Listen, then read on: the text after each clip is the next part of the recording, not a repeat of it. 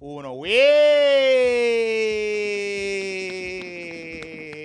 ¡Wii!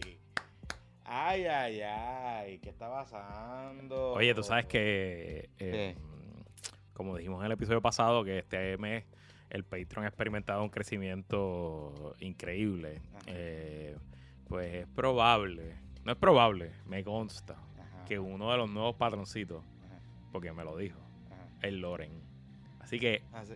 Hay una forma de yo averiguar el nombre de Loren. Pero no vamos a hacer eso. Porque tenemos que simplemente decir toda la gente que se ha inscrito este mes Sí, pero y entonces empezar a, a- a- yo creo que yo esto, sé el nombre de Loren. yo creo que esto es un Yo sé el nombre de Loren. yo creo que esto es un Porque Loren está metido en uno de los chats. yo creo que esto es un caso para la resistencia. Yo creo que sí. Bueno, Loren, ya, que pero ya la resistencia ah, ya sabe. la resistencia Sí, sabe. Ah, ok. Ok, ok. Ah, mira, me están diciendo aquí para la gente que ya saben Tú también. eres el que el único que no Ah, sabe, pues yo soy el que no este- sé. Ah, pues sí, está bien. Como, como tú te saliste de la resistencia, pues. No, no, es que no me invitaron. Del chat aquel, del chat aquel de Sí, sí. chismao, pues, ahí está. Este, Mira, pero estamos aquí, estamos aquí. que- saludito a Loren y a todos nuestros patroncitos y patroncitas pymes. mira, este, que este mes ha durado un montón. Este me ha durado un montón. Estamos a 15 nada más. Estamos a 15, estamos a dos días de que Estefan cumpla su primer mes. ¡Eh, a rayos! Eh, esta feliz semana, esta semana feliz cumpleaños, Stefan. esta, esta, se- esta semana se ha decidido portarse mal, pero bien mal. Ajá. Este, Es normal. normal, so nada, parte de. O sea, que estamos aquí a hora y media durmiendo. Dos horas. 45 minutos. Olvídate de eso. Diablo, qué horrible. Este, pero nada, estamos, estamos ahí. Estamos Anoche la mía no durmió 6 horas, nada más durmió 6 horas y yo dije, pero teníamos un deal, eran 8. Llevaba durmiendo 8 casi dos semanas y Y, seis. y ah, no sé, cabrón, pero está, No, no, de, de 6 ¿Cuántas 2, veces tiene? eh, eh, 3 y 12. pues cabrón, tú estás No, bien. Está bello, yo estoy, yo estoy Ah, querido. o sea, yo yo no sé por qué te estás quejando. Yo no me está- quejo, yo tengo la Ah, mejor niña. Ese todavía hay gente que tiene nenes más grandes y todavía no duerme. Tengo un primo que tiene un nene de un año que duerme dos horas. Por eso. Que eso está cabrón. Eso está Un duro. año entero. Uf, tú Está sí imaginas. duro, está duro, está duro. Mira, este, pues nada, estamos aquí. Te voy a recomendar un libro, me leí un librito y me ¿Qué? ayudó de, para bregar con dormir. Sí, pero. o Digo, es sea, que a un bebé de un, bebé de un mes no hay nada que hacer. no hay mucho que hacer. No o hay sea, nada como que que ahí. Es aguantar y ya. Sí, sí, sí, sí, sí. Eh, pues, nada, la vida. Mira, eh, hola Luis. Hola, Jonathan. ¿Quién entraba a este episodio? Bueno, como todos los eh, miércoles o martes, si nos está escuchando el Patreon, este PPP Extra es traído por nuestros patroncitos pymes, comenzando con la oficina del licenciado Edgardo Mangual, que está orientando por teléfono o presencial de forma gratis y confidencial sobre la protección de la ley de quiebra, llamando al 787-753-0055, 753-0055. La ley de quiebras es la única ley que obliga a los acreedores a detener las llamadas de cobradores, detener embargos y reposesiones de, de autos, reorganizar deudas y salvar propiedades. Hazlo ahora, mientras más te tardes, peor es para ti. Llama al licenciado Edgardo Mangual al 753-0055 o visita su página de internet quiebras.net. La ley de quiebras es tu derecho de reorganizar y salvar propiedades. Llama al licenciado Edgardo Mangual 753-0055. 753-0055, 753-0055. Y también este PPP Extra es traído por nuestros amigos de Volkswagen Kennedy. Esos no son Uh, del grupo de dealers que hemos venido hablando. Estos son No. muchos años antes. No. Pero. Pero lo voy a dejar para el Patreon. Ok, déjalo para el Patreon. Ajá. Pero Volkswagen Kennedy durante más de 25 años, 25 años, la ley, esos son unos duros, de verdad que esos son los duros de verdad. la ley 22 es del 2012. O sea sí, que pero esto es de hace más de 25 años. Estos son los OG de Volkswagen en Puerto Rico. Pues han sido tu concesionario en Puerto Rico con una gran reputación basada en honestidad y calidad.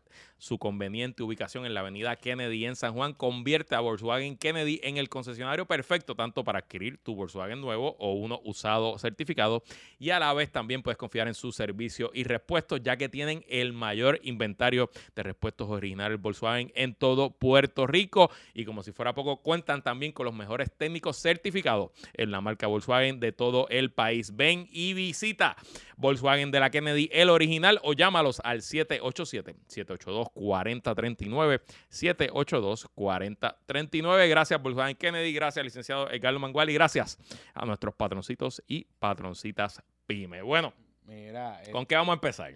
eh, de hecho, si usted tiene un. Bueno, tú tienes un Volkswagen hace tiempo. Por eso, si usted tiene un Volkswagen. tenido varios Volkswagen. Yo tenía dos. Dos. Pero si usted tiene un Volkswagen, Ajá, vaya al de la Kennedy. ajá. Punto. Punto. Mejor servicio. Ellos son los duros, duros, duros, duros, duros, duros, duros, duros, duros. Y son los que entrenan a los mecánicos Volkswagen en Puerto Rico. Así que si usted necesita a alguien que le diagnostique, que le pueda verificar lo que le está pasando a su carrito Volkswagen, en la Kennedy es que tiene que ir. Además de que las piezas las venden bien. Así que nada. Pues ya lo saben. Este, mira, ¿con qué quieres empezar? Bueno, tú pusiste la información esta mañana en el Bizcochito Report Sí. De la búsqueda del fugitivo hoy arrestado, violador, El títere, el títere, el títere. puerco asqueroso de Laja, que violó a su hija eh, y la embarazó hace más de un año y que ahora, después de que se fue viral, eh, entonces que todo el mundo sabía y no Ajá. había hecho nada. De y- hecho, eh, ¿verdad? Porque como tú eres un Ajá. oficial de la corte, vamos Ajá. a decirle esto correctamente. Le tiene presunción de inocencia. Perdón, perdón, perdón, el acusado, sí. El sí. acusado le, le cobijan, le cobijan sus derechos constitucionales, Claro, que seguro. tiene su derecho Claro. a estar en corte. Bien. Y de hecho, hay que garantizarle la seguridad también.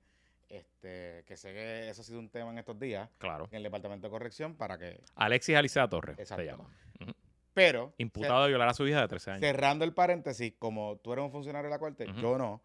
Eh, el títere pájaro repugnante cabrón, hijo de la gran puta, porque no tengo más, o sea, puedo decir todas las palabras más que quisiera decir, eh, que va a tener su día en corte. Ujú. Prosigamos.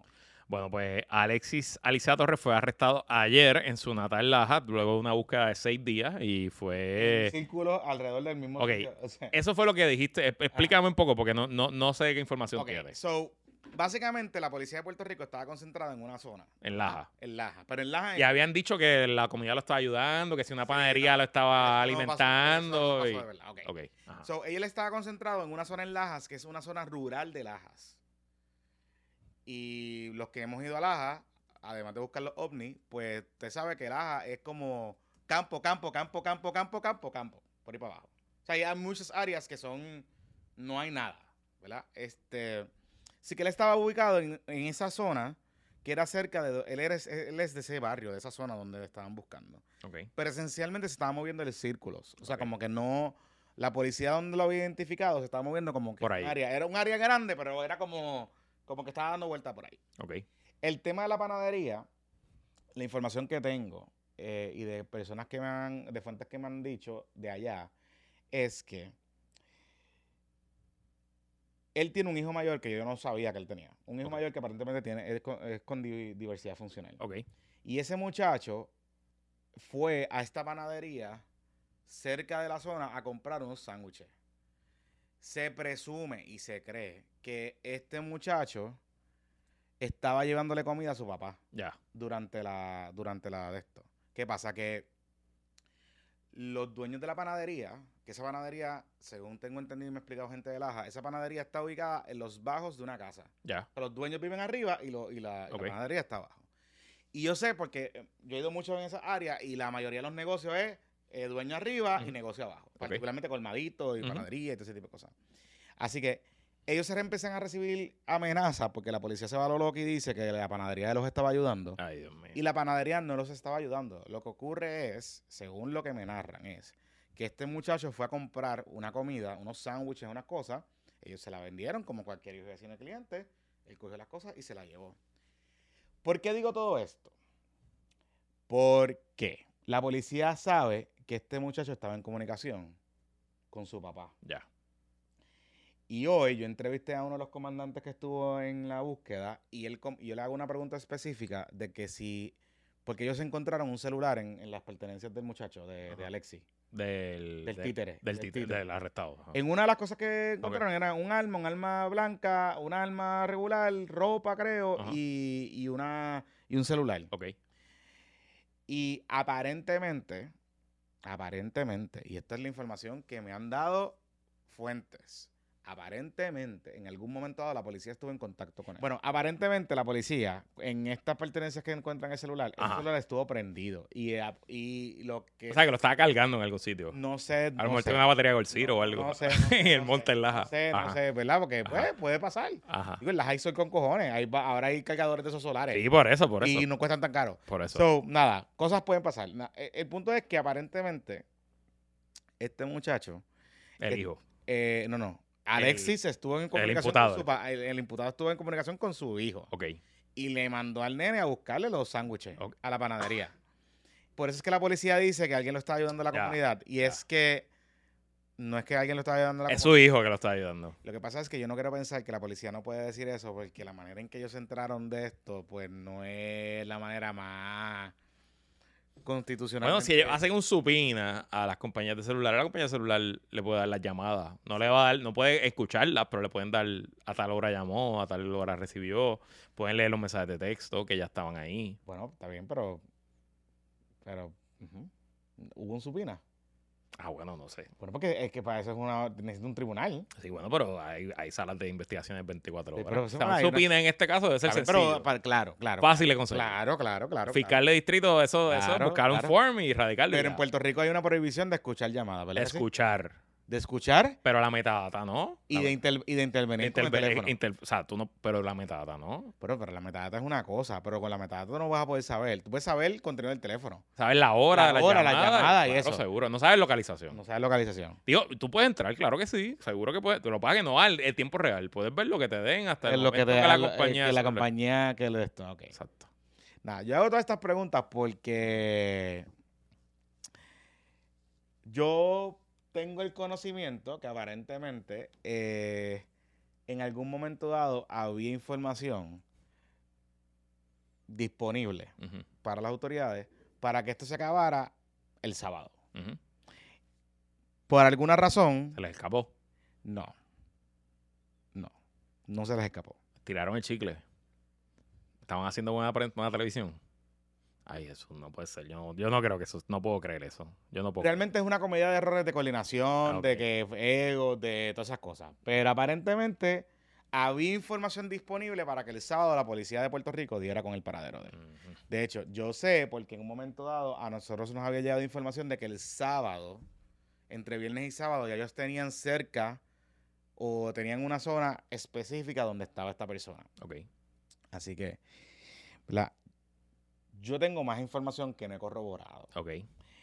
Y honestamente, siendo responsable, contrario a lo que han hecho otra gente por ahí con esto, que han convertido esto en un reality show, que vamos a hablar de eso ahora también, eh, no la voy a tirar porque honestamente yo quiero que este tipo enfrente la justicia y que por un tecnicismo o por algún tipo de argumento técnico, legal, constitucional que creo que pueda tener derecho, eh, por no hacer las cosas bien, por no hacer las cosas bien, no se comience el proceso que se tuvo haber comenzado hace como un año y medio. Pero, pero, pero, de que esto se pudo haber acabado hace par de días, se pudo haber acabado hace par de días. Yo solamente voy a decir que había colaboración de las autoridades federales, pero las autoridades federales no asumieron jurisdicción porque no había delito. No hay, no hay delito federal. Pero si hay colaboración de las autoridades federales, imagínese usted lo que usted, lo que, lo que, a lo que yo me quiero referir, Las autoridades federales sí pueden interceptar un teléfono a lo que yo me quiero referir con cierto. en tiempo real. Y pueden ver la localización del teléfono en tiempo real. Ok. Seguimos. Y by the way, policía de Puerto Rico. Qué bueno que lo arrestaron. Y el show que hicieron ayer tremendo, pero demasiado dándose palmaditas en la espalda, porque por ejemplo, a las dos muchachas que asesinaron en Loíza en el verano, no sabemos tres Nada. carajos, nada de ellos. La muchacha en San Sebastián, no sabemos Nada. tres carajos de eso. Y el esclarecimiento de delito en Puerto Rico está por el piso desde hace, por lo menos del 2017, ah, se ha caído en todas las categorías. Y esta persona, aunque no. es un títere y qué sé yo, no es violento, no se había demostrado que, o sea, no, no, Exacto. No es un bichote que está No. protegido por una ganga, de ¿verdad? No, no. la comunidad estaba cooperando, o sea, como que la comunidad estaba dando información. Ah, de hecho, la comunidad es la que dice que esta, esta persona que fue a comprar los sándwiches es el, el hijo del nene. El, el nene es el hijo Ajá, de él. ajá, o sea, ajá. como que, no sé, eh, a eso es lo que voy, a eso es lo que me refiero. Pero, ¿cómo les digo? Y a la prensa, a los amigos de la prensa, Corille. Yo sé que no me había mucho que hacer. Y esto generó muchos likes, había muchos rating y todo ese tipo de cosas. Pero tampoco nos prestemos, Corillo, no nos prestemos para hacerle juego a la policía, no nos prestemos para hacerle los reels y, lo, y, lo, y, lo, y la cobertura. No nos prestemos porque todo esto, o sea, hay que hacer las preguntas de seguimiento. ¿Cuánto gastó la policía en esto? Ahora están diciendo que es una inversión para mantener el seguro del pueblo de Puerto Rico. Ok, pues está bien, pero ¿cuánto gastó? ¿Por qué la utilización de, de helicóptero? Porque prende ese helicóptero y como lo usaron, que lo usaron, uy, por ahí para abajo, eso es a billetazo limpio. Hora extra, la, per- el- el- la cantidad de personas. Esas eran las personas que se... Y de nuevo, un tipo que el delito lo cometió hace dos años. Eso es lo que te quiero decir. Eso es lo que te quiero decir. O sea, O sea, porque no hay, este... no hay nada por lo cual felicitarse o sentirse bien. O sea, el sistema permitió que una niña de 12 años fuera violada repetidamente por su padre, Cuando ya tienen información. quedara embarazada, diera a luz, el niño ya tiene un año y porque se fue viral en algún momento, entonces que lo arrestan. No hay nada, no hay nada por la cual sentirse orgulloso.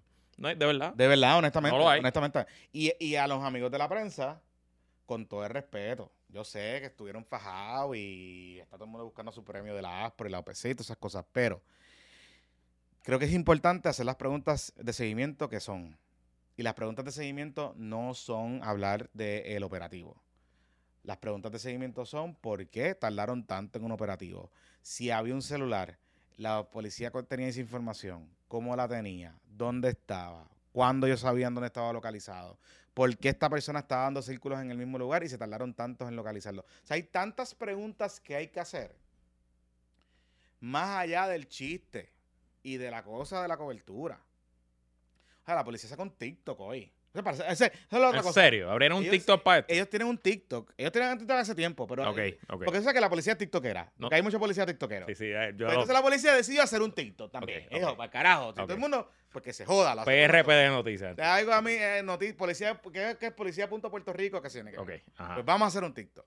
Pues el TikTok es un reel hoy, o ayer creo, de un slideshow esencialmente. Está, la- está en la cuenta de PPP. Un slideshow esencialmente de fotos de la cobertura, de la, de la, de la gestión de para contra el muchacho. Y era para mostrar aquí. todos los juguetes nuevos. Increíble. Todos los juguetes nuevos. Y no hay ningún problema. No tengo ningún problema. En lo absoluto, no tengo ningún problema. Mi problema es el siguiente, corillo, corilla y corille. Es, ¿había que utilizar estos recursos tan extraordinarios para un pájaro, un títere como este? Diablo, hasta, hasta bombas de humo estaban tirando. Sí, cabrón. Ay, Dios mío. No, esto fue a fuego, esto fue, a, fuego, a fogata, a fogata. Increíble. ¿A fogatex? Pues esperemos que le caiga todo el peso de la ley al señor Torres y señor Alexia Alicia Torres. Y esperemos también que como sociedad Aprendamos. empezamos a cogernos en serio estos temas porque de nuevo, aquí le falló todo el mundo a esta pobre niña, no solo el violador, sino su entorno, la madrastra, la comunidad, la escuela, el hospital. El departamento de la el familia. departamento de la familia, los médicos, de nuevo, como una menor de 13 años da a luz en un hospital sin que nadie pregunte nada. No. De verdad, es que es algo increíble. Y después la tuvo presa y amenazada y... Está cabrón. I don't really know. Tú sabes que entonces ya, y como vamos de seguidito con estas noticias, para- llevamos una rachita de todas las semanas con Por noticias por, que- este lado. Por pues, eso es que yo decía la semana pasada que esto no se puede coger a chiste. No. Ni esto no es para los Twitter points, como dice gente por ahí. Esto es algo serio, pero está bien. Mira, hablando de serio, ujú, Luisito. ujú. Ayer, la Comay, Ajá.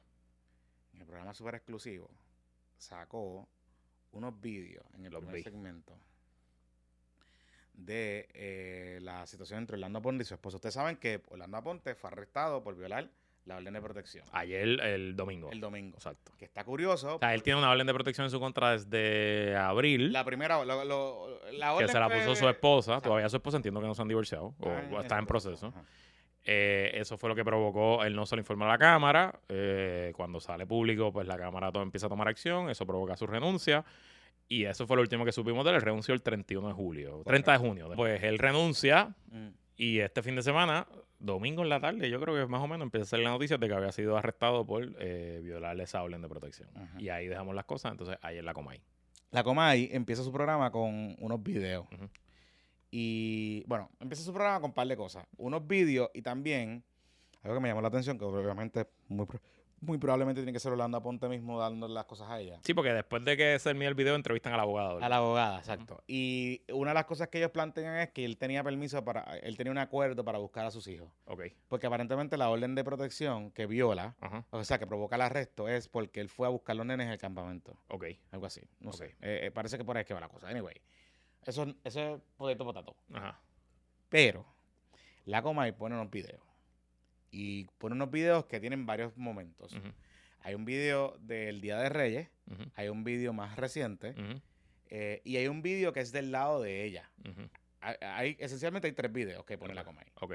De discusiones, de momentos. Uno de ellos, ella le está reclamando porque aparentemente eh, Orlando Ponte tiene una relación con alguien, Ok. una periodista X, que Dice- no sabemos quién Dice es. la esposa. dice la esposa. Ujú. Y nada, dice un par de cosas. Pero en varios de los momentos se ve que él está como intoxicado, metido en palo. Parece, no, Parecería, no sé, parecería que estaba metido en palo. parecería. No, no, obviamente no le podemos hacer la prueba de él, Claro. pero sonaba que estaba metido en palo. Ajá. Eh, En el primer video. En el, el que, primer video, en que él dice que se quiere ir. él se quiere ir. Ajá. Que la esposa está hablando con la policía. por- En todos los videos él se quiere ir. Ajá. Exacto. O sea, en todos los videos que, que puso la coma él se quiere ir, Exacto. pero la esposa no lo deja salir de la casa. Exacto. Y en uno de los videos, que eso sí me, me, me voló la cabeza, están los nenes. Sí, está bien cabrón. Y los nenes, yo pensaba que los nenes eran más grandes, pero nenes son son nenes. chiquitos. Son nenes. Son unos bebés. Siete años, creo que Y el Día de ¿no? Reyes, que es un día como que es importante para los nenes, se, se van a acordar de eso Toda la vida. toda la vida. Em, yo no quiero aquí eh, pontificar ni, ni, ni, eh, ni excusar a, a representantes ni nada de este tipo de cosas, pero en ese vídeo pues hay una situación que ambas partes, ambas partes incurren en una conducta que no es, No. no es de paz eh, y armonía en un hogar. No. Eh, y pues es lamentable, es una situación lamentable.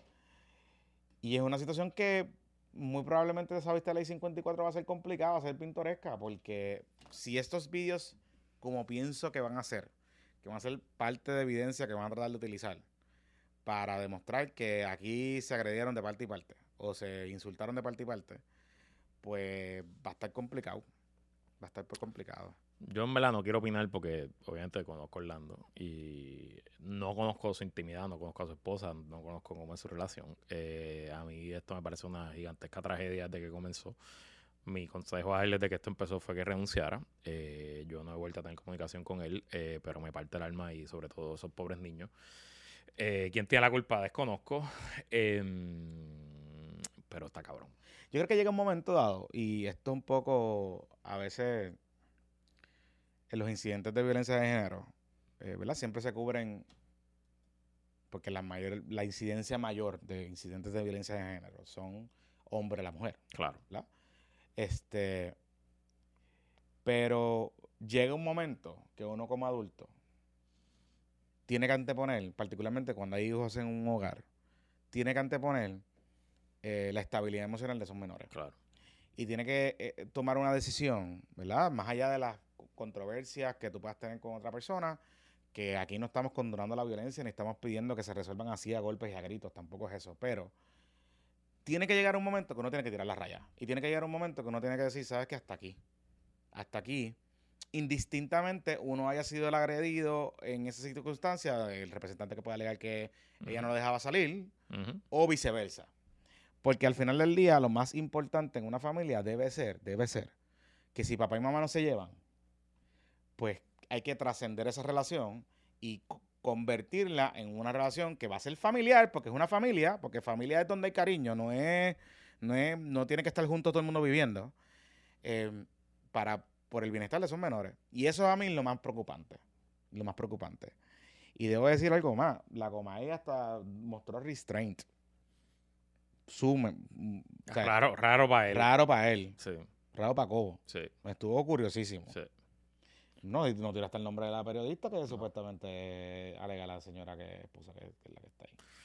Eh, que- está bien cabrón. Pero está cabrón. En Eh, verdad, aquí lo menos importante es la carrera política que ya no existe de Orlando. No, ya Lo importante son esos niños y una fucking y- tragedia. Y que debe demostrar, yo creo que los dos, los dos, ahí tiene que haber madurez y un poco de, bueno, si ya está en el tribunal con las órdenes de protección, etcétera, pues hay que resolver ese asunto, hay que resolver ese asunto Ujú. y, di- y, y que se divorcien y se separen y ya, ¿sabes? Punto y se acabó. El, el punto aquí son los niños. Y eso es lo que más me preocupan porque recuerden que estamos vivimos en una era de redes sociales y de internet. Ese video de la Comay, cuando esos nenes crezcan, que van a crecer en 2, 3 años, porque Claro. esos nenes deben tener 5, 6, 7 años, en 2, 3 años esos nenes tienen celular. Digo, ya para nenes en la escuela que lo habrán visto. Papás de nenes, de seguro. Claro. De seguro. Y los vas a marcar de por vida. Sí, está cabrón. Así que nada, anyway. Vamos a hablar de cosas más divertidas. ¿Qué te quieres hablar? Let's get back to politics, please, como dicen. Hamilton. Eh, bueno, tenemos la encuesta. Este weekend hubo eventos políticos en el PPD y en Victoria. Pero vamos a hablar primero de Victoria. Victoria Ciudadana. Eh, porque tenemos muchas cosas que hablar. Este domingo, eh, se- el domingo fue así, se celebró una asamblea de Victoria Mira, Ciudadana. Manuel Natal, ahí Ah, atrás. Mira qué bien, mira, mira, estamos viendo gráficas aquí. Eh, Mira, qué chévere, qué qué chévere. chévere, qué chévere. Eh, Ajá. Hubo, no sé qué número de asamblea sea esta de Victoria, en un teatro en Vega Baja. Es que no podemos ponerle número porque ellos por tema. Bueno, whatever. Nada. Pero era una asamblea de hablar de temas electorales. Este, en esa asamblea se discutieron varios asuntos. Yo no seguí el Facebook Live. eh, tenemos varios enfermos en nuestra comunidad que estaban viendo el Facebook Live ahí y, Yo no lo seguí porque yo sabía que alguien le iba a... y briefeándonos. Nos, Y me van a estar nos dando... estaban esto. dando el, el día, el, el- golpe a golpe. Este, lo primero fue que eh, cuadraron las can- no, no quiénes Bueno, van a ser los candidatos, pero los Lo números. primero fue que, la, que el- el- la minuta de la asamblea, o sea, la- el orden del día era súper restrictivo. Sí, era como correcto. que no, no había espacio para... No, no No había espacio para alianza, no había espacio para pelea. no se habló de alianza, no, trajeron nada. tema- temas fuera, pero está bien, eso, Está bien, eso es that- normal. that- y, that's okay. y la gente que lo vio me dice que corrió bastante bien, que ellos tenían como 200 y pico personas allí Y y, una- como 100 y pico en el Zoom que también pueden participar y que... Creo que estaba Néstor Dupré en el Zoom. Ah, sí, bueno. pues- porque eh, parece que regresó. ah, pues qué bueno, pues me alegro. eh, la- los, O a alguien que se parecía. A lo mejor, oye, que se me corrijan, a lo mejor no era. los partidos tienen que sumar y multiplicar, así Exacto. que muy bien. Eh, entonces, cuadraron las candidaturas. Eh, se presentaron varias opciones para las candidaturas por acumulación. Correcto. Y lo que decidieron es, todavía puesto que habían decidido dos, dos, que van a volver a tirar dos, pero me aclararon ayer, Ah. que lo que decidieron fue que van a eh, crear un comité para que ese comité rinda un Eso fue informe. lo que me dijo ah, Valent Entonces, Valent Colvin, algo así. Van a decidir si van a tirar de dos a seis candidatos por acumulación en Cámara y Senado. Porque las alternativas eran dos, tres y seis. Seis, correcto. Ajá, y eso lo que decidieron fue, no, pues vamos a Una estudiar. negociación. Lo que me dijeron fue que hubo una negociación entre los del 6 y el 3 Ya. y llegaron a un entendido de dos, Ajá. pero que puede llegar hasta 6. Va a ser mínimo dos, máximo seis. Exacto. Eh, si los números de su encuesta, que vamos a eso ahora, los dicen, yo tiraría cuatro. Ese sería mi número. sí, yo también. Si esos números son los Si que son, yo tiraría que son. cuatro y me arriesgaría a tratar de meter los cuatro. Pero bueno, ok. So, eso, O sea, si la encuesta, cuando hablemos de la encuesta, si la encuesta es bien y demuestra fuerza nacional, como ellos dicen, meter los cuatro. Exacto. So, recuerden que usted eh, se eligen 11 representantes y 11 senadores por acumulación, pero los partidos, digo, técnicamente los partidos pueden nominar 11. De hecho, el Partido Popular en su época de gloria nominaba 11 y metía a los 11. O sea, los primeros 3, 4 años de Muñoz Marín, el Partido Popular elegía 11 senadores por acumulación y 11 representantes. Y esencialmente toda la, toda la oposición entraba por ley de minoría. Entraban del PIB y de, y de- O sea, así, así funcionaba cuando el Partido Popular era hegemónico. Pero desde hace, yo creo que desde los 70 para acá, pues los partidos principales nominan 6, eh, que sería la mitad más uno de, de los por acumulación, y el PIB siempre cuela uno. O sea que el PNP y el PPD metían 10 y el PIB metía uno.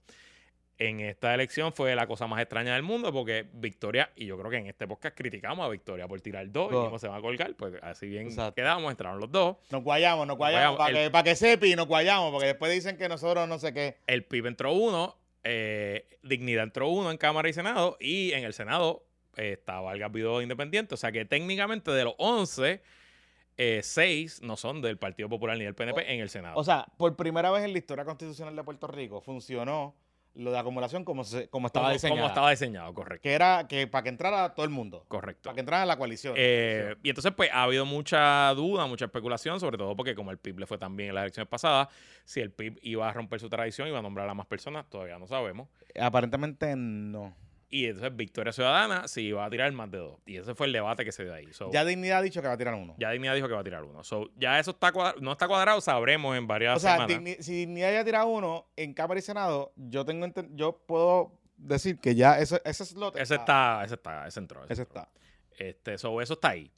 Segundo, anunciaron que van a tirar candidatos en 42 alcaldías. 45. 45 alcaldías. O sea que no van a tratar las 78, se van con 45. Que me parece una buena estrategia. Claro, de acuerdo. Además que han perdido el tiempo, no han montado los comités, ya es demasiado tarde para estar Y, buscando. y la ley lo que te exige es la mitad. Exacto. Pues está bien. Exacto. Ellos, ellos están pidiendo más. Exacto. Eh, entonces, la, van a tirar el candidato a comisionado.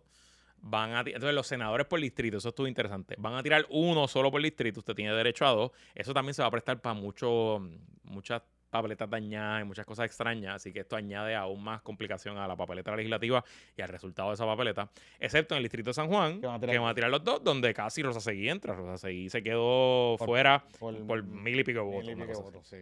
Así que también tiene sentido. Sí, sí, sí, sí, sí. Y para gobernación, pues no hablaron. Porque no hablaron. Bueno, dijo que, dijeron que van a tener gobernación y comisaría, los exacto, dos. exacto. Pero están ahí porque a lo mejor con Pero la alianza, no, están, whatever, ¿no? Ellos dicen que van a hacer un comité que si la alianza se da, ellos van a revisitar este Exacto. asunto. So, nada. Eso, eso es el cuadre electoral hasta ahora en Victoria. Pero lo noticioso fue que en su turno, el coordinador general, Manuel Natal, presentó una encuesta. Él había hecho un adelanto con Mili Méndez el jueves pasado Ah, sí, en Radio. Isla. Él en Radio Isla, en, en, en Dígame la Verdad con Mili, eh, dijo el jueves que ya ellos estaban cerca de ser la segunda fuerza política de Puerto Ah, bueno, pero eso llevan diciendo ese tiempo. no, pero y él dijo que ya unos instrumentos, etcétera. Ah, Y ok. yo me acuerdo, como que vi la noticia en Radio Isla, la comenté en mi programa Radio, está interesante. Yo no he visto ninguna encuesta. Ellos no han hecho ninguna encuesta porque en su informe no de gastos hasta el 30 de junio de este año no habían gastos de Sí. encuesta. Evidentemente, pues la encuesta la hicieron en julio. Porque. Pero eso no resonó mucho porque si eso hubiese pasado, ellos estuviesen enviando Talking Point por ahí. Y están como que... No, pues fue- lo dijo. Bueno, lo sé porque Ajá. hay gente de Victoria que cuando vio la encuesta allí Ajá. se sorprendió. Ajá. Y era como que, ok, pues usted no sabe, nadie sabía. Como que, Bueno, pues nada. está bien. Pues entonces presentan dos slides de la encuesta. Obviamente no presentan la encuesta entera, eh, donde esencialmente, pues ellos. vamos para el primero. ¿Quieres Vamos al primer, vamos a poner el primer slide, el nivel nacional. Vamos Andrea. para el nivel nacional, Ponte Andrea. ahí Pónchanos ahí. el ahí el nivel- nivel nacional. El- Ese mismo. ese mismo, Andrea. Ese mismo. Ok, mira, mira los numeritos. Vamos a empezar de atrás para adelante. Ok. El Ocho- último lugar. El 8% del PIB. Ujú, El 12% de Proyecto de Dignidad. ujú, 21% Victoria Ciudadana. ujú. 28% del 26, PPD. 26. 26% del PPD. Y el PNP 33%. Correcto. Pero entonces, la encuesta nos dice arriba identificación partidista. O sea, que esto es voter ID. Ok, primero, no tenemos la pregunta. Así que no Por sabemos eso. cuál es la pregunta. Pero yo puedo presumir que una pregunta es de todo, de todo, porque hay opciones. Puede ser una pregunta abierta, Ajá. que sea simplemente de todos los partidos o todas las opciones políticas. Póngalo, Luisito, póngalo, Luisito, póngalo. de todos los partidos o opciones políticas, ¿con cuál usted se identifica? Y usted se la deja abierta para que el, el encuestado o encuestada pues, pues decida. Y eso... Puede ser aided o no aided. Exacto, eso está bueno por un lado porque te da exactamente realmente el, el porciento de conocimiento que tiene la gente, porque si tú eres un partido nuevo, eh, tú se la estás poniendo más difícil al elector si no le das, la- eh, no le pones tu nombre, ¿no? Entonces, pues eso te dice, pues coño, pues mi, se- mi seguidor es fuerte porque saben, saben que yo soy. O la pregunta va a haber sido, de estos cinco partidos, Proyecto Dignidad, Partido Popular, Partido Nuevo Progresista, Movimiento Victoria Ciudadana, PIP, ¿con cuál usted se identifica? Segundo, esa pregunta puede tener gradientes, niveles. Puede ser usted está fuertemente identificado, más o menos identificado, algo identificado, nada identificado. Eh, así que no tenemos la pregunta, pero por ahí debe haber ido el asunto. A mí, eh, lo que más me llama la atención de cómo nos presentan los resultados, porque estoy seguro que la encuesta lo tiene, es que eh, borraron, Andrea, ponte de nuevo la gráfica, Nos borraron los indecisos, los no afiliados los no afiliados. Sí, eh, eso, eso fue lo y que, los indecisos. Entonces, eso fue pues, lo que me, ah, me llamó la atención porque cuando hemos visto estas encuestas de voter ID en, en el pasado, claro. siempre es bien alto. Por eso, imagen en Puerto Rico del 2023, Claro. donde la afinidad partidista pues cada día es más débil, es menos importante que antes. Así que eso, pues, obviamente, pero de nuevo, yo no los voy a criticar porque ellos están mostrando esta encuesta a su, a su Grey No, no, victoriosa. sí, no. Esto es una encuesta para ellos decirle, vamos bien, estamos echando pujo. y pues, o sea, el- el- pues, yo estrategia- presento los números como mejor No, los quiero claro, la estrategia, o sea, la estrategia de presentar la encuesta no es el problema. El problema ha sido que hace escasamente dos semanas atrás eh, sale una encuesta de Jennifer González 70-30, Ajá. que la discutió todo el mundo, que de la era un- compañía Que era un chiste, que era un chiste. era un chiste. Ah, La hablamos aquí. Ajá. Y la gente de Victoria Ciudadana, todos en filita, en filita, en filita, en filita de India. Ah, ahí viene la vieja política con el mismo truco de las encuestas, sin nada, sé qué carajo. Entonces, yo no critico la estrategia de presentarle a sus huestes esto. El problema es que si tú estás transmitiendo una asamblea como esta Y tú sabes que alguien va a sacar, o sea, va a, va a sacar el, el clip y nos lo va a enviar o se lo va a enviar a un medio. Pues tú tienes que contemplar la posibilidad de que tú tienes que darle algo al medio. O tienes que dar algo, algo, algo, algo del instrumento. Porque alguien te va a hacer la pregunta. Alguien te va a hacer la pregunta. ¿Quién hizo la encuesta y cuál fue la metodología? Olvídate los resultados. Me puedes dar la justificación de que esto es un instrumento de trabajo. Perfecto. ¿Quién hizo la encuesta y cuál fue la metodología? Por eso, no sabemos la muestra. Digo, ya sabemos quién la hizo. La hizo el profesor Jorge Benítez. Benítez, Te que Olvi Valentín ayer lo dijo en Te lo directo. dijo en directo y sin filtro. Sí. Este, Después que le insistimos, porque Jorge Benítez es un caballo. O sea, una encuesta bien hecha, una encuesta seria. Hay que ver la muestra y cómo se hizo. Si es una encuesta de casa a casa, si son 200, 300, 500, 1000 personas. Eh, y nada, me, me imagino que no, no, no no hay mucho más que aportar porque no tienen más datos. Pero te voy a decir algo. eh, ponte la gráfica de nuevo. Estos números los voy a dar por buenos. Y dejando el caveat de, ¿De qué? de que no tenemos los, ¿cómo te digo? Los, los indecisos y los no afiliados. Pero ese número no se, em, no se distancia tanto de cuáles fueron los resultados de la elección en el Claro. 2020. O sea, en el 2020, tengo los números aquí. Eh, Pedro Pierluisi quedó en primer lugar con 33.24%. Ujú. Esencialmente, pues lo que nos dice esta encuesta es que el PNP está exactamente igual que como estaba en el 2020 y eso son buenas noticias para el PNP porque el PNP saca exactamente No, los mismos votos que sacó en el 2020 No, no salen sé- reelectos. No sé lo que es buena noticia para el PNP, es buena noticia para, para Pierluisi. Buena noticia para Pierluisi. Porque recuerda que lo que dice Diego es que con Diego Que gana con Pierluisi perdemos. Ajá. Exacto. Ok. Eh, eh, el PPD, ahí está en 26%. Charlie Delgado sacó 31.75. Pues estamos viendo que el PPD bajó 5 puntos. Porque no tienen, no tienen candidato. Que, oye, dentro de todo, es malo, bajar es malo. Pero para la debacle que ha sido el- estos primeros dos años y medio del PD del PPD, pues la cosa no está tan mal. Sí, sí, sí. Eh, Victoria sube sustancialmente porque de 21, Lugaro sacó 13.95. O sea que tú le estás dando un bump de 7% a Victoria en este número. Eh, Dignidad duplica de 6.80 que sacó. Que ese es el número que más me llamó la atención. César Vázquez a 12%, o sea que esencialmente está duplicando su base. Y obviamente el PIB lo reducen, porque Dalmau saca 13.58 y el PIB se queda en Y ahí 8. es que yo te tengo que decir. Y eso, yo creo que, esta- eso es lo que me llama la atención. que esta encuesta, mm, más allá de la vieja política, yo creo que es un mensaje para el PIB. Yo, yo me he saltado de que este programa Sí. diciendo que la alianza, el partner senior es el PIB, Ajá. que el partner junior es Victoria. Exacto. Y esta es una encuesta, yo creo, diciendo, no, no, no. No, no, no, no, no, no, no, No, espérate, espérate, espérate. Tú tendrás los chavos, pero yo sé El, que... el partner senior soy yo. Eh, aquí el nuevo, el fresquecito soy yo. Tú eres el segundo partido más viejo de Puerto Rico, ¿verdad? Así que, nada. Está, Tú eres de la vieja política. Está- Le está diciendo, Pip, tú eres de la vieja está política. interesante. Está, No eres de la vieja política corrupta, pero eres de la vieja política. está interesante. Así Eso, que, eso me estuvo curioso. Ponme la de San Juan. vamos a ver los números de San Juan. Ponme la de San Juan. Ponme la de San Juan. Porque esta está buena y va en la línea de lo que nosotros hemos hablado, de lo que nosotros hablamos en el último programa. Digo, los números de San Juan es Manuel Natal, prepárate a ser alcalde. O sea, preparándote a ser alcalde en 2025. Sí, sí, sí, múdate Juan, para allá, para Puerto Tierra, para, para la alcaldía. Porque básicamente, según estos números, ellos son la fuerza principal política de San Juan, Ajá. con 39.4%, casi el 40%, el PNP 34.3%, el PPD en un distante tercer lugar con 14.1%, Dignidad con 7.1% y el PIB con 5.1%. Es importante ese dato de, de San Juan. Ay, claro, si la muestra, si fue una encuesta a nivel isla, que ya sabemos, pues la muestra de San Juan es aún más pequeña. Es más pequeña. Claro. Sí. Ya sé que el margen de error es aún mayor. mayor. Pero, pero aún así, yo te, lo que tengo que decir sobre esto es que nosotros la semana pasada lo hablamos. O sea, Manuel Natal como que aún comprándole la teoría a, Calder- a Manuelito Calderón Serape y a Cristian Albelo de que Manuel Natal abandonó San Juan, todavía, matemáticamente hablando, esa candidatura es viable. Es súper viable. Es la más yo creo que es la más viable. De todas las candidaturas Sí, importantes de sea, Victoria, esta es la más viable. Y, y, y yo pienso... Además que es una, si fuera una victoria, digo, puñeta, su 2020 fue una victoria aunque perdiera.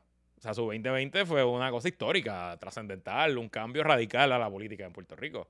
Que yo creo que han perdido el tiempo, sí, después de esa gran victoria, pero bueno. eh, pero esta... y debería ser el objetivo principal de Victoria Ciudadana. Eso es lo que te iba a decir. O sea, yo puedo entender que esta... Es más, yo te diría más que de las dos slides, al más que yo le doy validez a la de San Juan.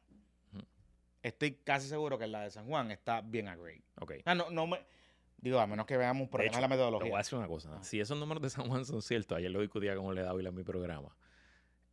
Vamos a ver en el último mes de las elecciones en San Juan eh, a Victoria y al PNP, a los dos, pidiendo el voto útil y buscando Sí. los populares que quedan. Claro. Te lo, te lo garantizo. Claro. O sea, vamos Claro, a ver el anuncio y, y- y- y vamos a ver Recoge la bandera, recoge la bandera, pero. conferen- conferencias de prensa y vamos a ver populares endosando a Mabel Natal y populares endosando a Miguel Romero. Claro. Prepárate. Eso va a pasar, eso va a pasar. O sea, yo veo un escenario donde Victoria Ciudadana. Porque que- en ese 13% ahí está la claro que San Juan. ¿Tú te acuerdas que Manuel Natal hizo un anuncio que era como que tocando bombas? En, No me acuerdo. El anuncio de la campaña de, de Natal en San Juan era como tocando bombas ok. y no sé qué puñetas Ok. y toda la cosa.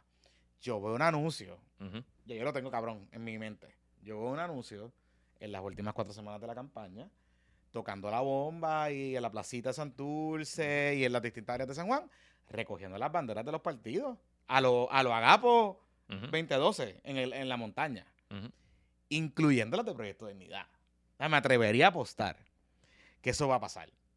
Pero no hay que pasa. Está bueno, está interesante. Pero veremos. Y Este, recuerden que Miguel Romero tiene una investigación del Contralor Electoral que todavía no se, o sea, se terminó. Digo, del contador que sepamos, puede haber otra. Por eso te digo que hay cosas que pueden pasar de aquí a allá. No sé. Y como el PPD a estas alturas yo creo que no va a tener un candidato. ¿Hay alguien por ahí sonando por ahí? Han sonado algunos. ¿Ah, sí? Te los digo, te los dejo para el Zoom. ¿Pero interesantes o...? eh, ¿Para llegar al tercero o para llegar al segundo? Te los dejo para el Zoom. Vale. Porque la, la próxima pregunta que iba a hacer era, ¿para llegar al cuarto? Te lo, dejo, te lo dejo para el Zoom. Eh, mm, te lo dejo para el Zoom. Diablo, ese partido está bien cabrón. Está complicado San Juan, está difícil. Está difícil para el Partido Popular y a mí no me... O sea, el Partido Popular ya quedó tercero en San Juan, o sea, ya lo sabemos. Bueno, yo voy a seguir Pero no mi- me sorprende que estén a 14%. pero yo voy a seguir con mi campaña, con mi campaña, que Manuel Calderón Cerame debe ser el candidato a alcalde por el Partido Popular Que Democrático. tú no lo quieres, de verdad. No es que no lo quiera, cabrón, es que tiene todos los... eh, eh, hablándote bien claro, yo estoy súper serio, no estoy diciendo nada malo, o sea, no es un tema de que si lo quiera o no, es un tema de que si vamos a anteponer el partido y la estabilidad del partido en San Juan, tú tienes que apostar a una de dos cosas. O un candidato o candidata bien cabrón, que sea un game stopper, que hasta ahora no hay ninguno, no ha sonado ninguno por ahí, o un candidato que aunque no gane, el partido luzca bien en las elecciones del 2024. Que sea un partido que no pierda por mucho, que reorganizó todo San Juan, que esté presente en los medios, que ocupe los espacios, que pueda ir a un debate a cocotear con Manuel Natal, que todo ese tipo de cosas. Y ahora mismo, si tú miras, ¿verdad? Aquí mismo, mismo. Tú miras, hago coja aquí, pues me vienen a la mente dos nombres, Armando Valdés y Manuel Calderón Cerame. Armando no va. Pues Manuel Calderón Cerame. Y no lo estoy hablando desde el punto de vista de sacrificarlo, lo que estoy hablando desde el punto de vista de que si tú quieres, si el partido quiere tener en el ruedo candidatos jóvenes, este, progresistas, de cara al 2028, con Pablito José o el que sea, pues tú tienes que tener candidatos que puedan también demostrar con una plataforma que pueden reorganizar un partido importante en San Juan. Porque ahora mismo no hay nada. No hay nada. No hay nada, absolutamente nada. Y eso es lo que yo digo. Si él pierde, si él pierde, Manuel Calderón Cerame va a llegar, o sea, si llega tercero, va a llegar tercero con 20%, 22, 24%, que eso es un montón. No, pero eso fue lo que sacó Susana. Está bien, pero, está bien, pero... O sea, Rosana sacó que 22. No, Susana sacó, chécate cuánto sacó Sí, Susana. algo así. Susana sacó, y se le quedó mucha gente en la casa también. bueno, Eh, está bien, pero eso, está- está- whatever. ah, pero- está bien, pero Sacó 22. sí, 22. Pero ponle Te que, voy a decir ahora. ponle que Manuel saque un 28%. Bueno, pues perdió igual. Está bien, pero Real- oportunidad real tiene ganar en la Cámara. Él se va a quedar precinto 4. No, yo creo que tu, tu campaña de draft Manuel Calderón no va a pasar. bueno. Y pues- es, pues- lo que, pues- es mi recomendación en privado y en público. pues se que, el PPD, 4. que el PPD vaya rumbo al cuarto lugar en San Juan. Porque si, si hasta Proyecto de La Dignidad, Rosana sacó 23.22%. si hasta Proyecto de Dignidad tira al loco de los, a- ¿cómo que se llama? A Nelson, a Nelson, a, a- a que es el comisionado electoral. Nelson sacó 3.03. Pues a Nelson, a Nelson, que saque 5%, olvídate, se joda. Ahí el problema que le robó la elección a Manuel Natal fue Adrián. Adrián sacó. No, bueno, sí, Adrián, sí, sí. sí. Adrián, Adrián. Adrián sacó 3.28. Si tú hubieras dado todos esos, esos 4.157 votos, él hubiera hubiera ganado, Hubiera ganado. como por 600 votos. Sí, sí, sí, sí, sí. No necesitaba ni la unidad 78. Pero nada, esa es la alianza, ¿no? Porque la alianza es de San Juan. Bueno, no sé. No sé. Cuidado Andrea, que estamos viendo algo ahí, se ve en la pantalla. Mm, Este, Mm. eh, vamos, vamos para la pausa. vamos a la pausa y cuando regresemos Porque quiero hablamos hablar de la pava. de la pava. Quiero hablar de la pava. Vamos a hablar de la pava y el Black Cat. Pero antes, ¿tienes problemas de movilidad en tu hogar? Bueno, pues nuestros amigos de elevadorespr.com te presentan la silla elevadora. Conoce la solución en la ¿Qué cual podrás resolver la gran mayoría de los problemas de accesibilidad que enfrentas en la propiedad. Problemas bajando y subiendo la segunda planta de la propiedad para personas con discapacidad, recién operados y de cuidado especial. Reduce el peligro de caídas y accidentes con la seguridad de tu familia, que tus familiares necesitan. El equipo de la silla elevadora tiene capacidad de carga de hasta 600 libras y es una gran ayuda para subir con compras pequeñas. El equipo opera con baterías, lo que te permite que pueda operar en caso de que se vaya la luz hasta dos semanas. Así que Ah, aunque más falle, tu silla elevador funciona de Elevadores PR. La oferta es por tiempo limitado. Escucha esto: cero pronto y 0% de interés por 24 meses. Financiado con Synchrony Bank y la cotización es completamente gratis. Tienes que comunicarte rápido porque el inventario es limitado. Ya no tienes que moverte al primer piso y sacrificar la comodidad, la comodidad por seguridad. Vuelve a obtener libertad en tu hogar. Llama a los amigos de Elevadores PR al 787-908-3462, 908-3462 y eh, o visita elevadorespr.com. Recuerda que en Elevadores cuentan con las plataformas verticales que más necesitas para ya sea tu capacidad y buscar la solución apropiada para tu hogar o negocio. Así que ya lo sabes, elevadores PR de IES Elevator. Y este puesto para el problema también es traído por nuestros amigos de TaxLec LLC, un servicio de asesoría en recursos humanos, humanos y asesoría legal y contributiva. No me han almorzado, Dios mío, estoy Ay, bruto. pero maneja inclusivo. Ah, eso está bueno. Sí, está bueno. y también te tramitan tu exención contributiva bajo la ley de incentivos contributivos. Para cualquier cosa que necesites de asesoría legal, recursos humanos y asesoría contributiva, comunícate con la licenciada Ibelis Quiñones de TaxLeg al 787-313-2323, 313-2323 o envíale un correo electrónico a quinonesocasiolo.gmail.com. Así que gracias TaxLeg, gracias a IS Elevator, gracias a todos nuestros patroncitos y patroncitas pymes que hacen posible este puestos para el problema. Mira, este, Luis, Cuéntame, eh, dímelo. Oye, este fin de semana fue como un roller coaster para el Black Cat. Ok. Porque nosotros nos fuimos la semana pasada cuando grabamos, que Tatito le había pasado el rolo. Eso fue el viernes. Es viernes con lo de la reforma electoral, Exacto. los cambios, una alianza que él llegó con Edwin Mundo y todas esas cosas. Correcto. Sábado era el fue el fundraiser de- Radio Maratón, Radio. Maratón Salvemos la Pava. No sé si se llama así, pero así. No, era. Salvemos la Pava, cabrón. Ese es el nombre que le puse. Salvemos la Pava. Recobrando el fuego. Eh, Te una voy a decir cosa cómo se llama ahora. ja, ja. Debieron haberle puesto Salvemos la Pava. Ok, ok. Este, en Ajá. verdad estaba cool. Eh, salvemos la Hashtag Salvemos la Pava. Ok. Y eh, habíamos ido, nos habíamos ido, que habían unas cuotas que ustedes en el grupito este de los pymes. Mandamos 900 en el grupito Exacto, de los iban pymes. a agarrar con unos chavitos, y para mandar un chavito y todo ese tipo de cosas. Correcto. Este fue el sábado, hubo momentos pintorescos, como por ejemplo para el Don José, que fue vestido de bolitero, Sí. la moda bolitero. Este, dale la vueltita por Onea, Pabli, porque, Pablo- sí, sí. porque yo creo que, Estaba amarillo con, con kaki, que con marrón. la gente blanca no se puede poner esa ropa. No, ese amarillo no, no, no, le no va, nos queda no bien. le va. no Necesitas, necesitas, ¿sabes? Tienes que cambiarte de color. No nos queda bien. Este, Manos a la obra para ganar era el nombre del Radio Maratón. Ese era. Ok. Salvemos la pava mejor. Está bien. El, el punto es Ajá. que esto fue el Radio Maratón, estuvo, lo estuvieron transmitiendo por Radio Oye, ¿tú sabes quién no cumplió con la cuota? ¿Quién? Javi CrossFit. No mandó su chavito. Pero él fue. No fue tampoco. Ah, porque se fue a bailar, se fue Y a no- bailar para... Y no mandó los chavitos. Ah, no. No. ¿Y de cuánto era la cuota? No sé, no creo que era mucho, porque yo vi, creo que era 3 mil. eh, yo creo que eso usualmente lo hacen por, por ciento votantes. Como que te ponen una cuota de 5 chavos por elector o 25 chavos por elector, algo así. O sea que depende del el tamaño del pueblo, es tu, tu cuota, tu aportación. Pero está, él estaba de weekend bailando porque... Sí, sí, hubo un, Oh, evento, hubo un evento de alcaldes el domingo. creo por eso hubo eh, los movimientos pélvicos estaban ahí. Incluso alcaldes que no hacen mucho evento, cosa política, como el alcalde de tu pueblo, Carolina Bella, mandó su cuota. Mira, aquí está. Mira, Gracias. Mira, o sea, ponte el mouse ahí con su foto. Tres mil pesitos. No, No ah, sé, debe haber sido más, debe haber sido más. Debe haber sido más. Mira, pero... Nada. Ajá. Black Cat habían puesto una meta, no sé qué. Al final del día, ellos informan que fueron 97 mil pesos.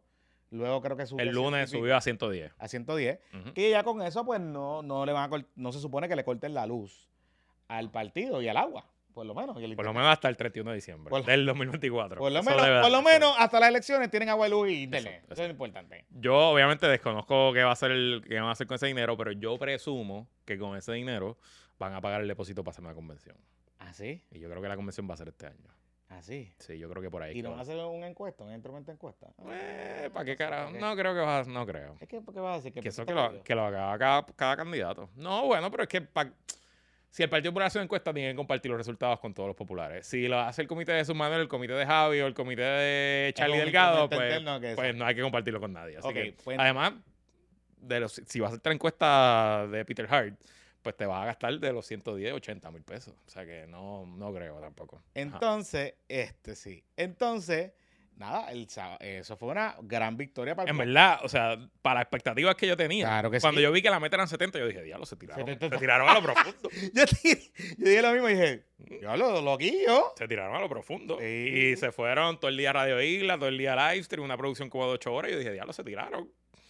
Eh, pues la, la, ventaja es que las expectativas estuvieran bajitas. O sea, en un, en, en yo sé, y, y el, el comité, el Caucu Romero Barceló. Eh, en el chat empezaron a tirar los números de cómo eso era antes. Y es verdad, antes, o sea, yo recuerdo un radio maratón de Sila que se recogió un millón de pesos. Sí, sí, sí. Pues el famoso lavatón, ¿verdad? Esa- esa- esos, esos tiempos no volverán. Pero que hayan levant- ya no hay tienda popular. por eso, pero que hayan levantado 110 mil en este ambiente. Está bueno, está bueno. De está 3 mil bueno. que levantó Baby Dalmao en, en tres años a, a, a 100 mil en un día, pues no está mal. 110 mil por 78 municipios era mil pesitos por 1004. 1004, no, por eso era más. Era más. Porque yo sé que Aguadilla mandó 3 mil. Y. Aguadilla tiene como 57 mil habitantes, eso por ahí. Que no está. Oye, Nada ponte, ponte, ¿sabes? ¿Cuánto sacó eh, Julio Roldán? Oye, güey, que hay un- como un calentón con Julio Roldán. ¿Y esa carta que le enviaron? ¿Qué pasó? ¿Qué le dijeron? Eh, esos Eso- son chismes de delegación. Pero, de- pero renunció a la delegación del Partido Popular, ¿no? No, no renunció, un legislador. Pues un legislador renunció a hacer de Hace legislador la- municipal. Pero ese legislador ya Julio lo había empezado el proceso para Pa- votarlo. y porque había pelea. Por pelea, sí. por- Acuérdate que en la legislatura municipal de Aguadilla, y no voy a hablar mucho porque son mis clientes, pero eh, es tropical. ahí hay un tema de Pava Clinton. Porque Ah. allí la mayoría es PNP, pero no hay un legislador popular, hay cinco o seis. Entonces a veces se configuran unas mayorías extrañas y eso ayuda a Julio trayendo votos PNP, pero a veces se le viran populares y se Nada, cosas tropicales de la política. Pero le dijo que es un dictador y todas esas cosas de, en la carta, una cosa bien loca, anyway. Whatever. Bueno, este, bueno, este domingo tenemos comité, apertura del comité municipal de Julio, by the way. Anyway, eh, vez. sí, sí, claro, seguro. Ya las elecciones son el año que viene. ¿Y cuánto? o sea, que Eso es, lo que, eso es lo que la alianza no se da cuenta. eh, mira, ¿Cuánto, en- cuánto es que Julio sacó en Aguadilla? En Aguadilla, te voy a decir ahora. Estoy Porque, buscando. o sea, y te hago la pregunta, porque 3 mil pesos a mí me parece. Julio sacó 8.863. Pues cabrón, 3 mil pesos es una mierda. Por eso. Para pa, pa, pa un pueblo como Aguadilla. O sea, bueno, pero esa fue la cuota que le impusieron. Está no, bien. no, no, está bien, pero lo que te quiero decir es que. Mira, que- si fuera 25 chavos por elector, fue 2.215. Está bien, pero si Villalba Powell no lo pudo hacer. Digo, capacidad tiene. No lo hizo porque no quiso. Porque capacidad tiene. O sea, vamos, levantar 2.000 o 3.000 pesos. Es más, él debe tener eso en la cuenta de su comité y él puede transferirle al partido. O sea, no hay, no hay nada ilegal con eso. Y Charlie llevó su cuota. Charlie llevó su cuota. ¿Así? Charlie llevó su cuota. No vi a Carmen Morovi. No, no vi un post, así que no sé, pero Charlie sí llevó su cuota. Y Charlie es vicepresidente del PPD, o sea, que él no tiene puesto, pero llevó, llevó su cuota.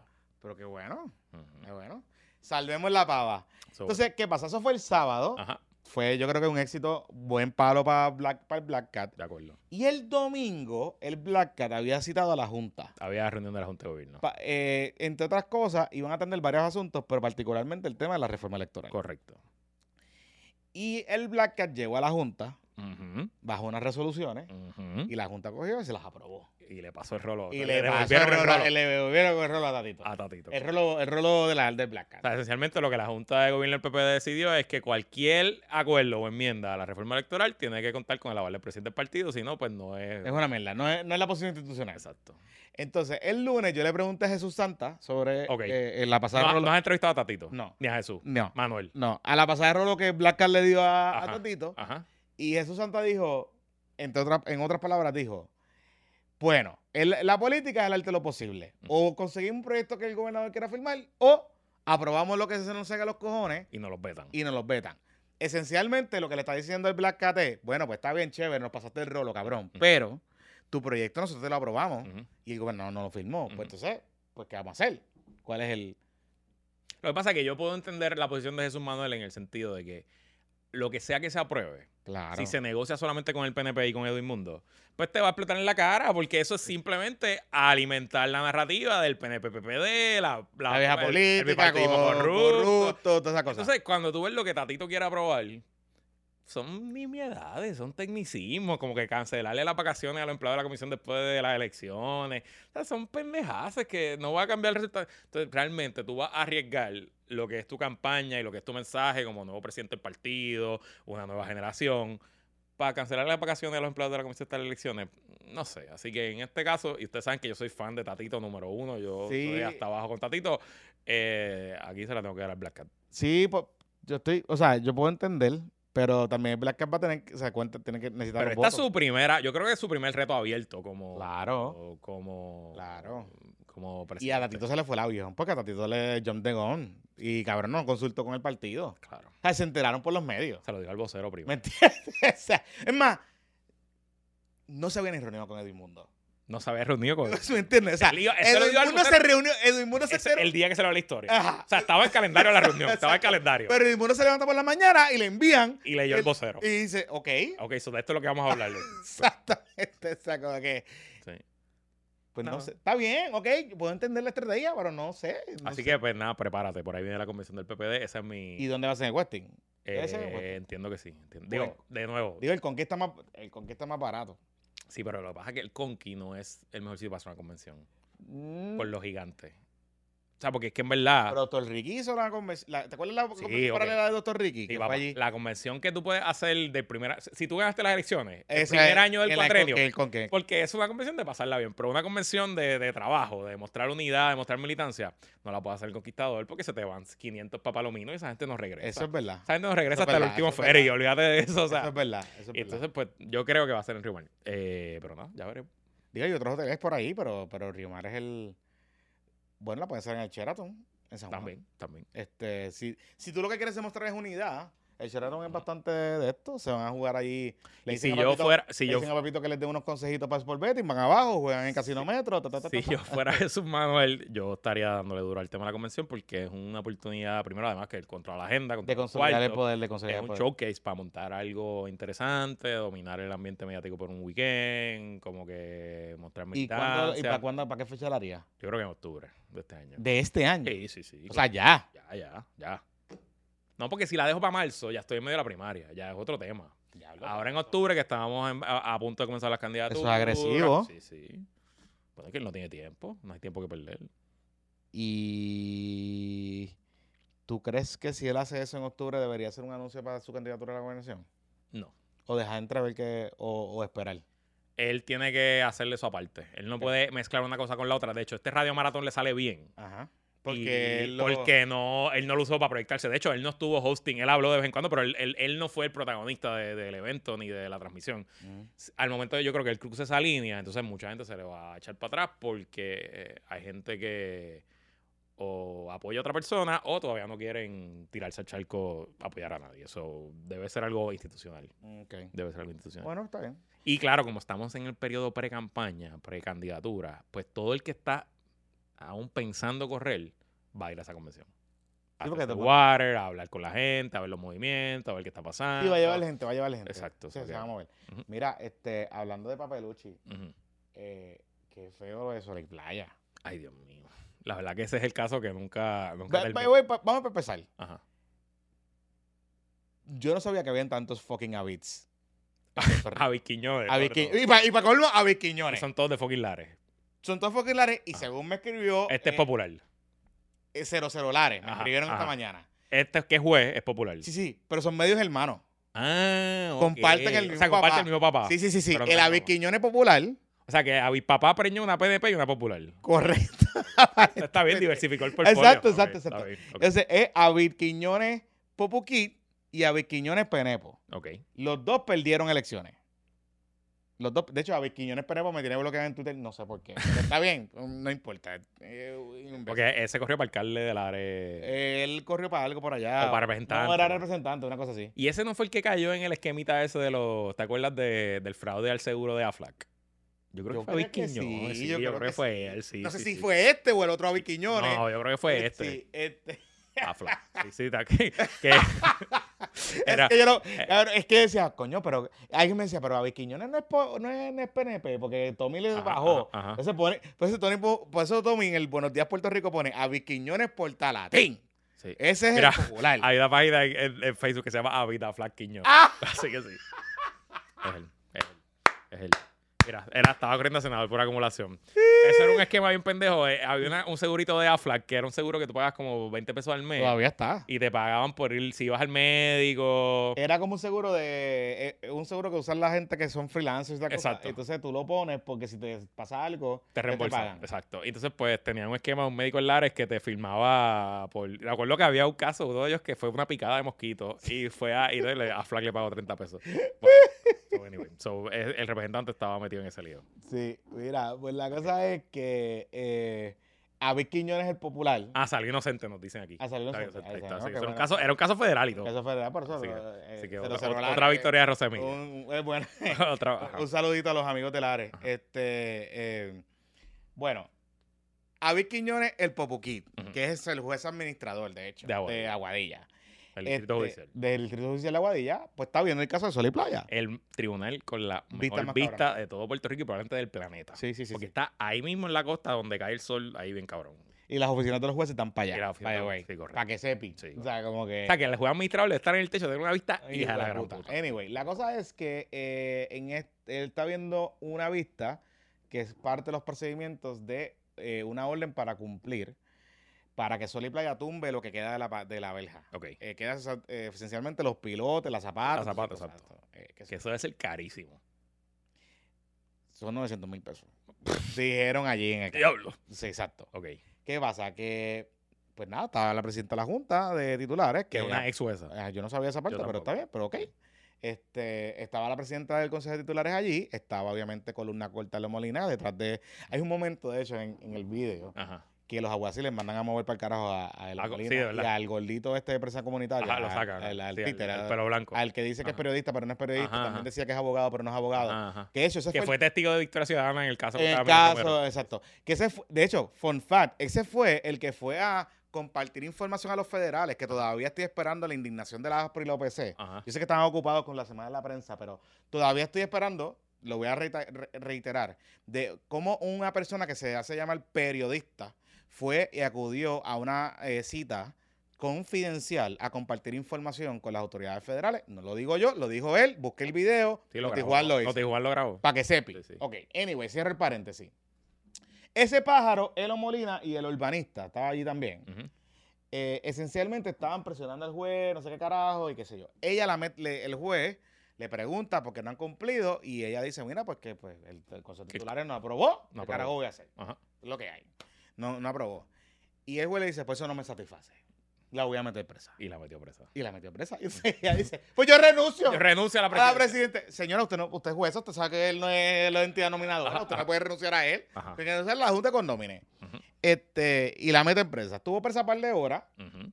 Ahí mismo el tribunal. En el tribunal, la defensa radicó un recurso extraordinario de habeas corpus. Javias Corp. Habeas corpus. Lo digo habeas corpus porque ustedes recuerdan La- un ¿te La.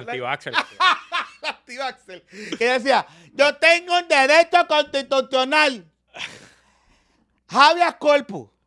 Habeas corpus. Entonces, pues radicaron un habeas Ajá, corpus, un ajá. habeas corpus, que usualmente, aunque es un recurso civil, se utiliza en casos criminales. Ajá. Literalmente Mayormente. significa enseñame el cuerpo. Enseñame, literalmente, El es la- latín. ese es el latín, el enseñame el cuerpo. Y es el recurso constitucional Para sacar a alguien que está preso indebidamente. indebidamente. Ajá. Usualmente se utiliza cuando el gobierno, el Estado, viola los derechos de juicio rápido. O te arrestan. Eso, eso es automático. A los seis meses sale. Si no te han llevado a juicio. Pero si te arrestan sin orden de arresto, También. pues tu abogado puede ir a radicar un habeas corpus, Habeas corpus. al tribunal donde te tienen arrestado y es una vista que se tiene que ver al instante y que... que- Y la tiene que ver el juez que esté de turno. Exacto, correcto. Y quiero aclarar estas cosas porque he escuchado tanto disparate Ay, ayer que yo me he quedado hasta en shock. Y de gente que sabe, no voy a mencionar los nombres, ustedes saben quiénes son, porque después dicen que uno las tiene y, empiezan con changuería a hablar de la gente por ahí. Pero, yo he escuchado una salta y disparate en los medios desde ayer. Sí, bendito, al juez que la sacó, le han sacado Todo. que no, que... que- Parece, ok, so, la mete en presa y su abogado o abogada radica el habeas corpus. Su abogada pide una reconsideración en corta abierta. Ajá. A ver, Quiñones, el Popuquí, Le le dice dice, que no. no. al lugar. No al lugar. Presa. Aguacile. Se la Dale. llevan. Sí, llévensela. Exacto. Entonces, eh, le radican el habeas corpus Ajá. y le toca a este juez que está... Trabal. El Ah, juez Miguel Trabal. Miguel Trabal. Miguel Trabal eras otro juez. Porque, ¿qué pasa?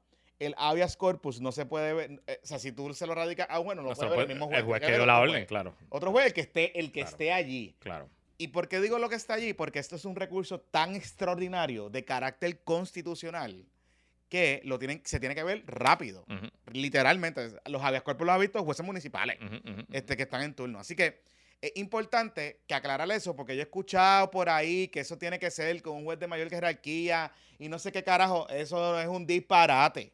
No tiene que ser un juez de, de mayor jerarquía, ni tampoco tienen que ir al tribunal apelativo para que sepi. Nada. Dejo eso claro porque hay como mucho Digo, disparate. la, la controversia es si, si era el recurso. Porque técnicamente ya está arrestada por una, un, Desacato civil. un desacato civil, o sea, no está arrestada por un delito. Y el tema es si era una revisión al apelativo o el habeas corpus. Pero la razón es que el abogado se jugó la carta que tenía y le salió, Lo que pasa es que porque le soltaron a la, a, la, a la clienta. Lo que pasa es que la revisión interlocutoria, que es lo que se llama, de, un- de una decisión como esa del desacato, pues está bien, Se tarda. se tarda. Una noche en prisión mínimo iba a pasar. Más. Sí. Ah, porque entonces tiene que entrar, tienes que radicar la moción, eh, tiene que entrar al sistema del tribunal apelativo, que se le, asi- eh, se le asignen al circuito que le toque, o sea, el panel que le... Un, cagadero. Eso va a estar cuatro días metida en la eh, metida presa. Este, y si tú, tú lo que estás alegando que es una detención ilegal eh, o una detención que no procede, pues el, el pro- o sea, el- no hay más ningún otro recurso extraordinario para eso. O sea, no existe. o sea, eh, ¿Me entiendes? Como que me comentan que en efecto el habeas corpus se puede utilizar para eh, arrestos por en violación al desacato civil. Ahora mismo el nuevodía.com en portada tiene una opinión de un ex juez apelativo, Irán Sánchez Martínez, diciendo que es una anomalía lo que hicieron y que debió haber ido el apelativo, que no era el habeas corpus, El habeas corpus. el, el vehículo. Está bien, eso es una opinión. Pero eso es para Claro, el Tribunal Supremo y para, y para hacernos Sí, el sí. esto y, Sí, sí, sí. y- y escribir, eh, Te voy a hacer, te voy a decir algo, re- ¿cómo es? artículos de revista jurídica. Te voy a hacer eh, como yo veo la cosa. En estricto derecho, la Junta de Condóminos está violando una ley judicial, Claro. una orden judicial y eso es causa para que te Pa' metan que- preso pa' que te metan preso. en cualquier liga. Y es verdad. Pero, cabrón. Ajá, ajá. Pero en los hechos, realmente, si hubo un voto en contra de la Asamblea de Condómines para que se eh, firmara el contrato para sacar esa piscina de allí, pues la presidenta de la Junta no puede hacer otra cosa. Que yo hubiera hecho si yo hubiera hecho juez. Yo sí, ah, que la Junta de Condómines no quiere seguir mi orden, perfecto. Llámame a la Junta Yo le- o eso, o yo le voy a poner hoy una multa de 500 dólares todos los días. que se va a multiplicar a mil mañana, a dos mil el miércoles y va a seguir creciendo exponencialmente hasta que se cumpla con mi orden. Claro. Y yo te garantizo que así, eh, porque y sin Digo, pero va- va- como oficial del tribunal y abogado Claro. Ruba, yo no voy a opinar sobre las actuaciones de los compañeros jueces y compañeras jueces. Pero pues esto es un caso que tiene un alto interés público que se estaba transmitiendo por YouTube y los jueces son humanos al igual que cualquiera y pues Aguadilla está lejos y que todas las cámaras estén pendientes pues eh, es chulo mandar preso a alguien. O sea, en ese momento hay cierto... culi- cu- cu- culillo, culillo. Hay, hay, hay algo de glamour. claro, Sobre claro. todo con estos temas ambientales que están tan en boga. Están, están en boga. Pues, y por otro lado, yo soy el fucking juez, está en mi fucking sala. No seas tan mamabicha y... Tú no me estás haciendo caso, Exacto. pues vas fucking presa, tú sabes. Exactamente. Pero honestamente, creo que en el arsenal de herramientas que tiene un juez para hacer Eh, fue rara, fue rara. eh, O sea, ¿cómo te digo? No fue mal decidido, pero fue extraño. exacto. Porque todos los días en Puerto Rico arrestan a pobres diablos que deben chavos de pensión alimentaria. Así es. Y han tenido gente ahí cuatro, cinco, seis meses presos porque deben chavos de pensión alimentaria, que es lo el contrasentido más cabrón que tiene nuestro sistema. Nuestro sistema constitucionalmente prohíbe arrestos por deuda. Literalmente, así está escrito. En efecto. No te pueden arrestar por una deuda. Correcto. Y eh, la pensión alimentaria es una deuda. Pero el Tribunal Supremo de Puerto Rico ha decidido que la pensión alimentaria tiene un interés tan, tan y tan y tan y tan apremiante que realmente te mandan a arrestar porque es un desacato al tribunal, Correcto. no porque debes los chavos. Exacto. Pero a la misma vez, si tú arrestas a un pobre diablo y lo tienes preso, no puede trabajar, pues no puede ponerle al día de pensión. Entonces, como, como Correcto. es un cash 22, Correcto. ¿verdad? Y los tribunales todos los días tienen que estar bregando con esto.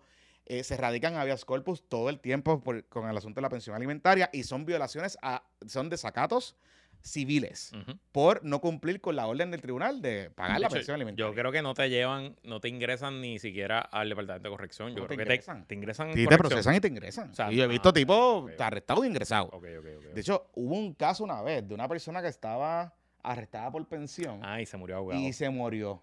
Este, o lo mataron, un revolú ahí, acuerdo, fue un, un revolú de eso. O sea, que se ha planteado inclusive que si los vas a arrestar, pues que les pongas un grillete o les dejes algún tipo de permiso de trabajo, lo que sea. O sea, hay, hay cosas. Pero coincido contigo que es un poco extraordinario lo que hizo el juez e inclusive el juez es el juez administrador.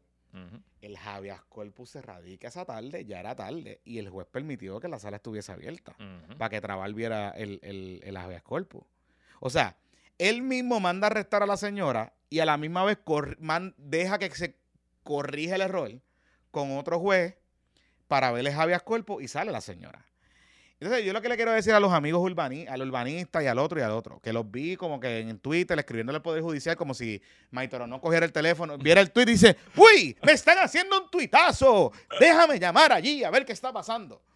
Eh, si nosotros estamos buscando la independencia judicial y que los jueces actúen como, como ellos tienen que actuar, el juez actuó como tiene que actuar. O sea, e- esta decisión, por más rara, por más extraordinaria, por más tropical que podemos decir, está dentro del arsenal de herramientas que tiene el juez para que las personas cumplan. Ahora, la pregunta va más allá, Luis, que yo creo que esto es una pregunta de revista jurídica. ¿Qué carajo provee la ley de propiedad horizontal? Porque recuerden algo, la junta de titulares, la junta de condóminos, en los condominios sujetos a la ley de propiedad horizontal, que es la ley, el régimen que rige la relación, el que obliga a Luisito, por ejemplo, a los aires, que no los lave, que los lave en otro lado. Eso lo hablamos fuera del Por eso, pero el, que obliga, el, el que se pasó el reglamento para que los aires tú Digo, laves- ah, o sea, la razón por la cual me pueden cortar la luz si yo no pago la Exacto. cuota es porque la ley de condominios dice que un titular que no pague su cuota de mantenimiento por tres meses, le- el condominio le corta la luz. Exacto. No es que Luma, es que el condominio el le corta. condominio te corta la luz. Este, y eso ha pasado, un de hecho, hay un montón de lugares en Puerto Rico, un montón de condominios que tienen gente que vive sin luz, literalmente. Así que, dicho eso, ¿qué provee o qué mecanismo provee la ley? Porque veo un límite natural en esta situación, porque la presidenta es presidenta de la Junta. Exacto. Y la Junta pues votó y dijo, pues no voy a aprobar, no voy a que mames un bicho, no voy a aprobar esta mierda de los 900 mil pesos. ¿Y qué hacemos en esos casos? ¿A quién va, ¿Contra quién vamos? Bueno, pues un argumento es, como tú dices, cito a la Junta de titulares, los multos, cito a la Junta y les impongo un desacato. Exacto. Otro argumento que escuché, que una persona que hablé me planteaba, me dice, oye, pues la otra cosa es que el juez va a tener que expedir unos arrestos, citar a gente por desacato, a todos los condóminos, a todos los titulares. Ujú. Pero eso plantea otro problema, porque ese condominio en particular, la mayoría de los titulares no viven en Puerto Rico Correcto. o vive fuera de la zona. Y específicamente para remover un bien de uso común con una piscina, entiendo que la ley requiere unanimidad. Exacto. O sea, que no es dos terceras partes. Y esto no es una derrama de, esto no es una derrama de pintar ni de esas cosas, esto es una derrama de un gasto extraordinario por una sentencia. Exacto. Entonces, yo pensaría que es el otro caso que, que yo creo que el juez lo que debe hacer es decirle a la Junta de Planes, mire Junta de Planes, ellos no quieren cumplir, no van a cumplir. Mande usted, busque los chavos, Ujú. mande usted Al Estado. al Estado Y después le cobramos. y le cobramos. Y, y yo voy a, a- ahora mismo emito una orden de embargo a las cuentas del, del condominio. Y ya está. Y la derrama, pues la derrama la tienen ahí. Sí, sí. Esa es la única. O sea, digo, estoy planteando escenarios posibles porque. Pero como aquí queremos sangre y queremos que nos traigan a Barrabás y Pues queremos claro, que. o sea, pues, yo, yo leía gente ahí en Twitter diciendo que arresten a todos, ellos tienen dinero, que los arresten. Ok, pues chévere, pues vamos a arrestarlos a todos. ¿Qué vamos a hacer? ay. ¿Los puedes arrestar a todos? No. ¿Los chavos aparecieron? ¿Los chavos para remover las cosas aparecieron? No, pues No. pues no, pues no pasó nada. No pasó absolutamente nada. Entonces, pues, nada. Pero veremos muchos artículos, muchas columnitas sobre este asunto, artículos de revistas jurídicas y muchos análisis por ahí de nuestros amigues. Eh, y Eh, nada, pues nosotros volvemos el domingo. Mira, estuve con Chente, eh, ya debe salir hoy el Ah. episodio, hablando de... De Trump. No, no, de todos los casos, no olvido tiempo hablar de Trump, yo lo hablo en el programa de radio, de todos los casos cabrones que han habido en estos últimos días y lo que está pasando en PR. Así que lo pueden buscar en... De los casos de, de- de estos cabrones. Sí, de- de- del- abusador de Laja y de las muchachas, de la muchacha, de la, de la muchacha de San Sebastián y de las nenas de Loíza que las mataron y de todas esas cosas Ajá. en general. Así que estuvo Y para las nenas de Loiza no hicieron, no usaron el Que, by the way, de las nenas de Loíza no sabe nada. No sabemos nada. No hay ni un fucking sospechoso. Nada. No saben nada. Absolutamente Y nosotros fueron las muchachas de Loíza, los otros tres. Cinco jóvenes menores de 18 años, un país sin jóvenes. Ese día murieron cinco asesinados y no se sabe nada. Sí, pero como son, Pero para eso no hay TikTok. pero como son asesinados que uno, se- uno tenía récord criminal. Y como el se otro escaparon era de la casa, se pues eso escaparon les de la pasa por casa escapar. Y son de comunidades pobres, pues Sí, que sí, se joda. Pues nada, para eso no. Sí. Este, que la fuerza los acompañe. Se me cuidan, muchachos. Nos vemos el jueves en el Zoom. Ujú. Recuerden, patreon.com de ganar puestos por problema. Vengo con un chismecito. Hay todavía. todos los días, hay bizcochito report, Sí, papá, todos los y días. hay chisme, hay un chismecito que no he sacado todavía de, una, se- un, de un seguimiento de Fajat. Oh. Que voy a sacar en estos días que me enteré. Y lo segundo, si usted quiere enterarse del chisme de Noticel, de la guerra judicial por Noticel, y qué es lo que está pasando, y todo lo que está pasando, tiene que entrar al patreon.com Yo solamente sueño con el día que es- hay una determinación judicial final que Noticel y que el bizcochito regrese hacia Noticel y abra las puertas y las tira así, aquí estoy. Él está muy bien en ABC5, yo solo estoy, solo estoy aquí soñando, soñando. Que la fuerza lo acompañe, se me cuida, muchachos. Bye.